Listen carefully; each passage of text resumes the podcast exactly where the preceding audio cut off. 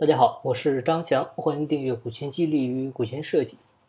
今天呢，我们来聊一下期权池如何预留的问题。啊，一般期权池预留呢，分成两种方式，一种呢是实的，一种是虚的。实的是啥呢？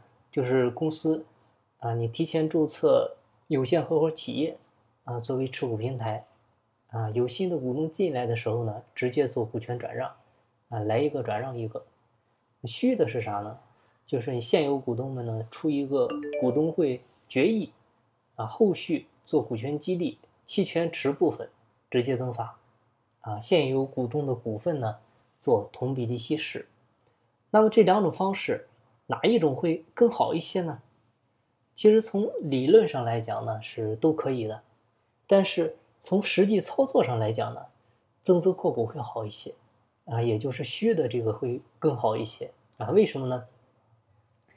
主要呢也是基于两点，第一个呢就是股权转让溢价部分啊要交税啊要交百分之二十的个人所得税，因为正常来讲呢，你公司的市值它应该是一直上涨的，肯定呢未来是要溢价，所以这部分费用呢不得不考虑啊。但是增资扩股它就不会面临这个问题啊，它不会有任何的税务费方面的一些担忧，哎。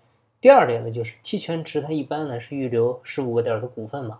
那如果做股权转让的话，当你这十五个点的股份都转让完了，那后续再有新股东进入怎么办？那这个时候呢，可能就会产生分歧啊。那时候呢，小股东的股份通常已经很小了啊，他们肯定不会乐意再去做同比例稀释。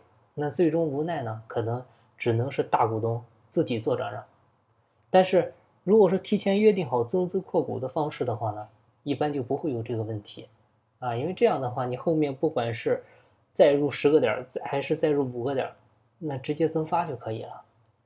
所以综合来看呢，两种方式虽然理论上来说呢都可以，但是从实操角度来讲，还是建议增资扩股好一些。好，那今天的分享呢就到这里，感谢您的收听。如果您有股权方面的问题，欢迎在音频下方留言。或者呢，加我微信咨询，我的微信号是四零六八九三四六四。金不在西天，金在路上。我是张翔，下期再见，拜拜。